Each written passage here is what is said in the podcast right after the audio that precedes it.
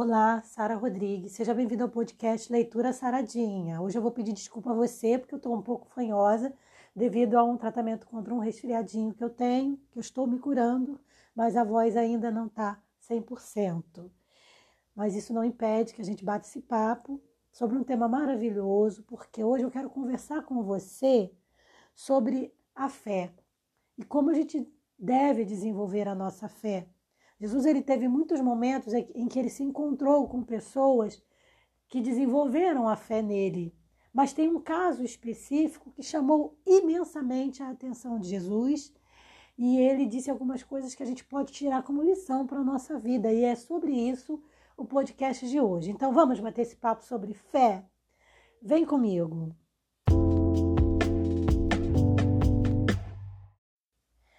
Mateus capítulo 8, eu te aconselho a leitura do versículo 5 até o versículo 13, porque é uma leitura maravilhosa, é uma história lindíssima de fé. Mas eu vou falar sobre um, um versículo exatamente, mas eu resumindo aqui a história, ela conta a história do servo de um centurião. Esse servo, centurião era um cargo ali, né, no, no, na, na, na nação. E esse servo desse centurião adoeceu. Então, quando Jesus visitando as cidades ali, chega a Cafarnaum, esse centurião, ele vai ao encontro de Jesus rogando que ele cure o seu servo que estava não só paralítico, ou seja, não estava conseguindo se mover, mas também estava sendo o quê? Violentamente atormentado. E aí, Jesus fala para ele assim: "Tá bom, eu vou lá com você". E aí ele interrompe Jesus e diz assim: "Não, Senhor, eu não sou digno que você entre debaixo do meu telhado. Mas é, você pode dar só uma palavra que o meu servo vai ficar curado. Porque, por que, que eu sei disso? Porque eu vivo isso na prática. Eu tenho os meus servos e quando eu digo para um, vai pegar isso, ele vai. Traz aquilo ali, ele traz. Porque eu sou um homem de quê? Eu sou um comandante. Então aquele comandante, ele entendeu e percebeu em Jesus um comandante também. Ele sabia que Jesus era um comandante celestial. E ele creu de verdade que se Jesus falasse está curado, o seu servo estaria curado. Prova disso é que quando Jesus fala, ele vai embora. Ele vai com a fé, com a certeza de que seu servo curou. Mas o que eu quero chamar a atenção para o nosso podcast de hoje, é uma coisa que eu quero para a minha vida e também desejo para a sua, é a gente entender como que a gente desenvolve essa fé. Uma fé para surpreender o próprio Deus, surpre surpreender Jesus, o Espírito Santo. Lá no versículo 11, Jesus diz assim: Mas. Não, versículo 10, melhor dizendo, diz assim: Maravilhou-se Jesus ouvindo isto e disse aos que o seguiam: Em verdade vos digo que nem mesmo em Israel encontrei tanta fé. Talvez eu esteja falando agora para alguém que está afastado da igreja, Talvez eu esteja falando para alguém que, quem sabe, foi excluído da igreja. Talvez eu esteja falando para alguém que se desanimou com a igreja. E eu acho que na nossa vida, né, das pessoas que têm mais ou menos a minha idade, a gente nunca viu a igreja passar por uma situação tão difícil como ela está passando hoje. Onde a política entrou dentro da igreja, você me perdoa ter que falar isso, mas é um fato. E onde pastores vão para os púlpitos para fazer de comício, fazer o púlpito de comício tá? E eu volto a dizer, meu, meu, minha questão nunca vai ser partidária, nunca vai ser política, mas a gente não pode fechar os olhos para uma coisa que está acontecendo. E aí, nesse momento, o que, que acontece também? Muitas pessoas estão se afastando da igreja. Talvez você não, não tenha noção dos números. As igrejas talvez não estejam revelando esses números. Mas tem muita gente se afastando da igreja e não é porque a pessoa não teme a Deus, não é fiel a Deus, não. É por desânimo de ver coisas erradas entrando dentro da igreja. E aqui esse texto ele chama atenção porque Jesus diz assim. Aí você vai entender onde eu quero chegar. Em verdade vos digo que nem mesmo em Israel encontrei tanta fé. Porque o esperado era que a fé fosse encontrada em Israel.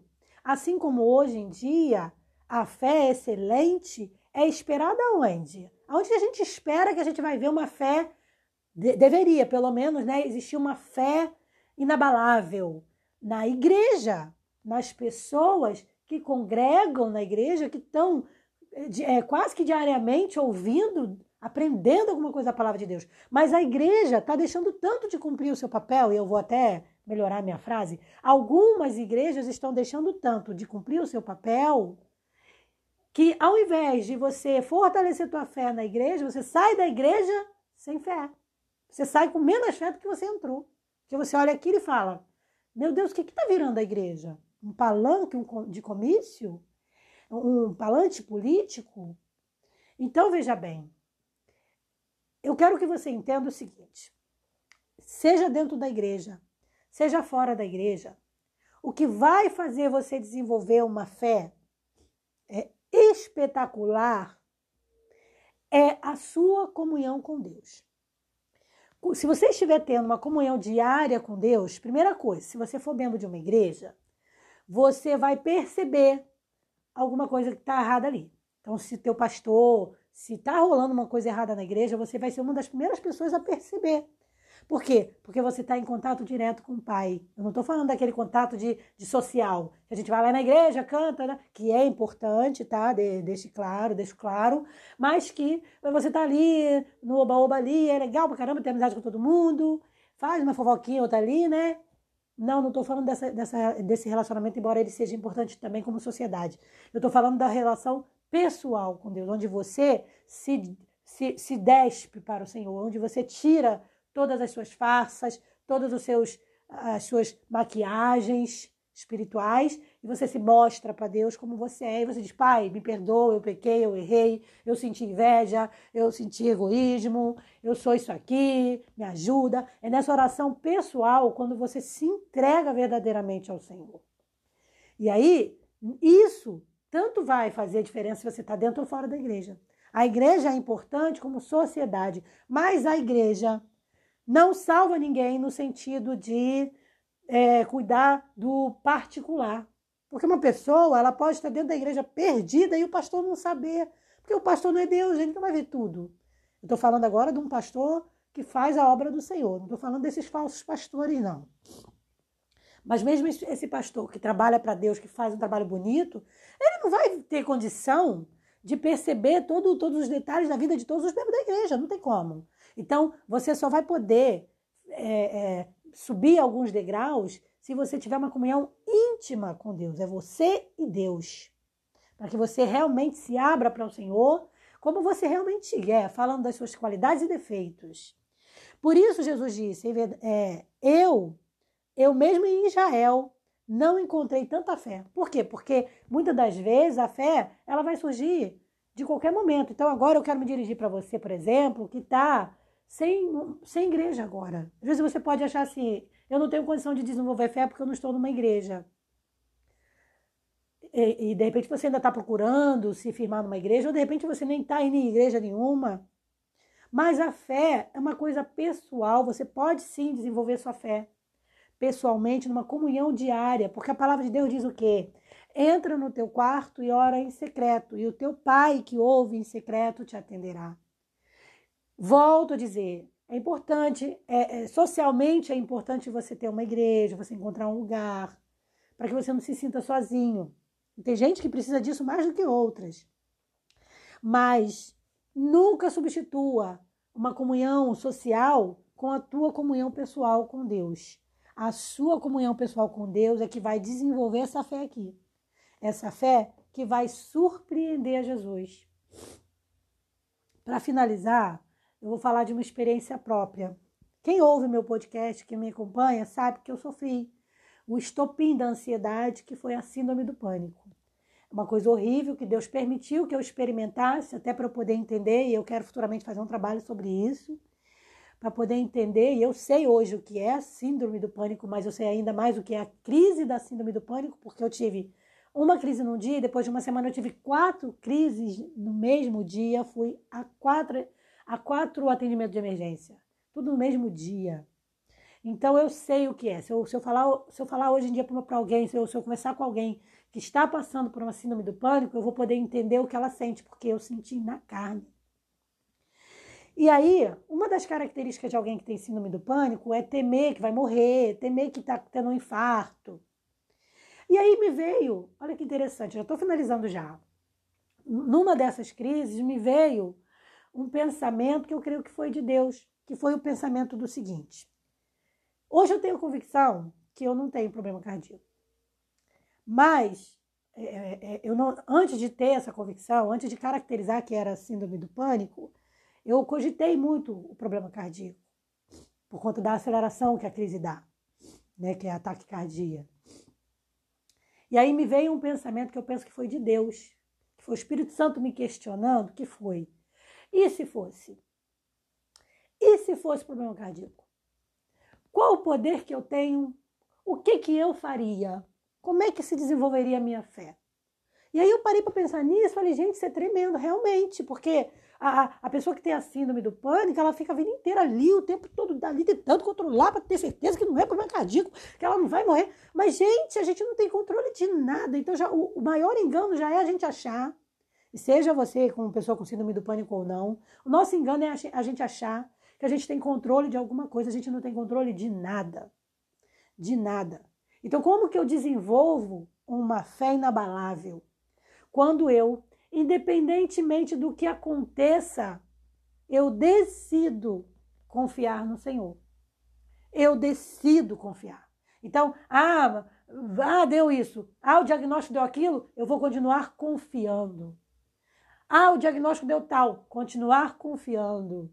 Ah, mas todas as probabilidades dão que não é possível salvar. Vamos supor que eu esteja falando para alguém que está com um parente numa situação gravíssima. As probabilidades que dão que é possível não salvar são humanas, mas se Deus quiser salvar, Ele salva e a gente sabe disso. Mas, e se Deus não quiser? Também não devemos perder nossa fé no Senhor. Então, olha que interessante para finalizar, quando esse centurião diz assim para Jesus: é, Senhor, não sou digno de que entres debaixo do meu telhado, mas diz somente uma palavra e o meu criado há de sará. Ou seja, se tu quiseres, eu sei que ele poderá ser curado. Se tu quiseres, se tu quiseres dar essa palavra. Porque aquele centurião, ele sabia que se Jesus não quisesse, nada mais poderia ser feito. Mas olha quanto, como é gostoso quando a nossa vontade se encontra com a vontade do Senhor. Jesus disse, eu quero. Então, lá no verso 13, já finalizando essa partezinha né, desses textos, Jesus diz, vai e como crestes, te seja feito. Então eu penso, Muitas das vezes, Deus vai agir de acordo com a minha fé. Então eu penso assim, Senhor, miserável mulher que sou, eu preciso muito desenvolver a minha fé. Porque se você for agir, se o Senhor for agir na minha vida de acordo com como eu creio, já pensou se eu não creio?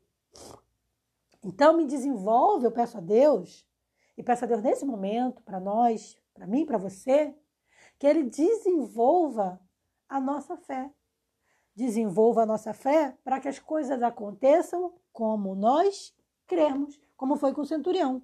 Porque a palavra de Deus no final diz assim, no verso 13, no final diz assim: naquela mesma hora o seu criado sarou. Então, a gente tem que estar preparado para tudo, a gente tem que estar aceitando tudo que vem do Senhor, mas não aceitar no sentido de, ah, não vou lutar mais. A gente deve continuar lutando na oração até o último momento, como Davi fez com seu filhinho. Orou até o último momento, mas quando Deus levou o seu filhinho, levou, ele levantou e foi comer. Porque depois que o, que o filhinho dele faleceu, não há nada mais que podia ser feito. Mas Davi, ele deu um grande exemplo para a gente de como a gente deve exercer a fé. Orar e persistir até o último momento. Davi poderia ter se levantado dali e, teu filho, e seu filho ter sido curado naquele exato momento.